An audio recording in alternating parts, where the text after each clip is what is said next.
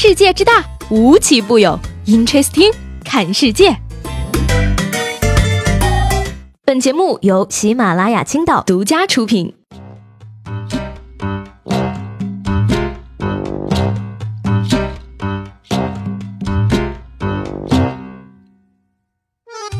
Hello，各位好，欢迎收听本期的 Interesting，我是西贝。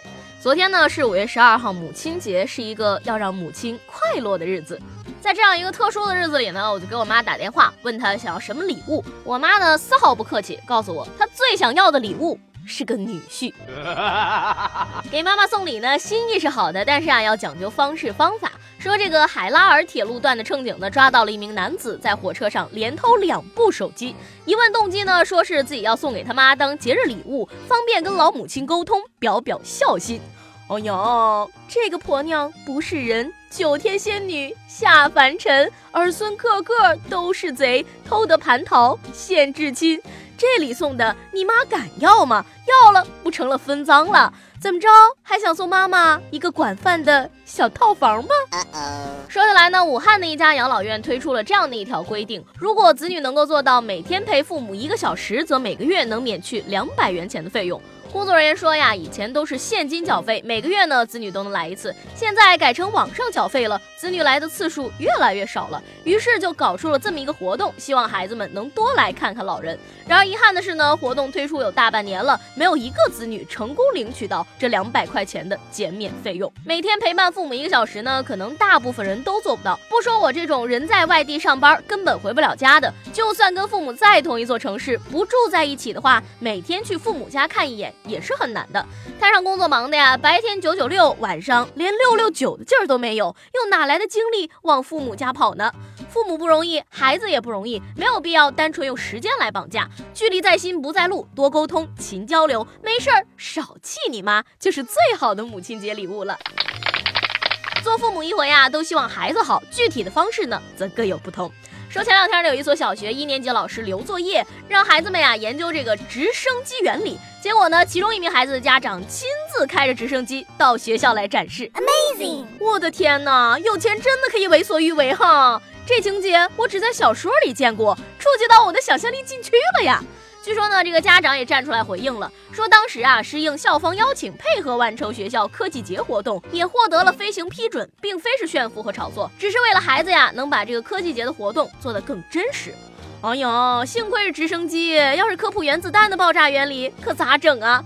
在座的家长朋友们也不要酸，等老师需要展示自行车模型的时候，咱们也可以亲自驾驶进学校啊！要我说呀，这个家长呢不是一般家长，学校也不是一般学校，才一年级就研究直升机原理，等到小学毕业，岂不是要拿诺贝尔奖喽？那要是等到高考的时候，得研究什么？我也不知道，我也不敢问呐。说起来呀，我的青春疼痛文学用两个字就可以写完：数学。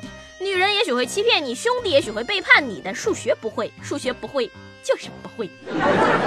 前不久啊，广东江门新会公安呢通报了一起盗窃案，嫌疑人任某啊用嘴在一个月的时间之内吸走了上千升的柴油，价值约六千五百块。而据他交代呀，自己在这个盗窃期间被呛了好几次，因此呢咽喉也患病了。哎呦，小伙子口不是嘴活不错呀！你看你这油嘴滑舌的样子，咽喉患病还在坚持工作，人家这才是真正过了一个五一劳动节呀！建议呢，感动中国今年评选的时候带他一个获奖词儿，我都替他想好了。家在广东的任某干一行爱一行，有了十分的热忱，投入到偷油的事业当中。油桶割破了他的手指，柴油灼伤了他的咽喉，但他不含苦不含泪，坚持带病工作，轻伤不下火线，重伤不进医院。他是全国劳动人民的楷模，是我们学习的榜样。你说有这毅力干什么事儿不成啊？非要当小偷作践自己，也不是我说，就那六千五百块钱都不够给你自个儿治病的。又或者，我们换一个角度去想，他前世可能是一台解放牌的柴油发动机。要说起来呢，现在这违法犯罪的行业呢，还真的是一个个都特别爱岗敬业、身残志坚。像这种咽喉坏了还奋斗在第一线的呢，都是小事儿；人家脑子不好还奋斗在诈骗前列的，才是真正值得我们尊敬的人。说这个张某等人啊，从二零一六年起便开始非法吸收公共资金，一共获取了一千四百多万元。近日呢，这个嫌疑人张某出逃至缅甸，随后呢上网发视频炫耀。警察叔叔呢根据他这个视频背景啊，最终在缅甸警方的配合下将其抓获。这个事儿呢告诉我们两个道理：第一，出国就出国，别没事儿晒朋友圈；第二呢，好好学习真的很重要。在你拥有足够的知识储备之后，你就会知道，缅甸是一个和中国有引渡条约的国家，要抓你可以说是。So easy。当然呢，这个事情也侧面向我们反映了一个现象啊，九年义务教育的落实程度仍有待提高。说下来呢，投资啊就跟找对象一样，眼光得到位，工作得做好。最近啊，山东一个当妈的就为了自己闺女的婚姻大事儿操碎了心。说山东的黄妈妈十几年前到天津创业，凭良好的口碑积累了不少家底儿。眼看着女儿到了谈婚论嫁的年纪，表示想找一个军人。为了给女儿圆梦呢，黄妈妈居然跑到了部队食堂当起了卧底，并且成功的给自己的女儿介绍了一个一杠三的帅小伙。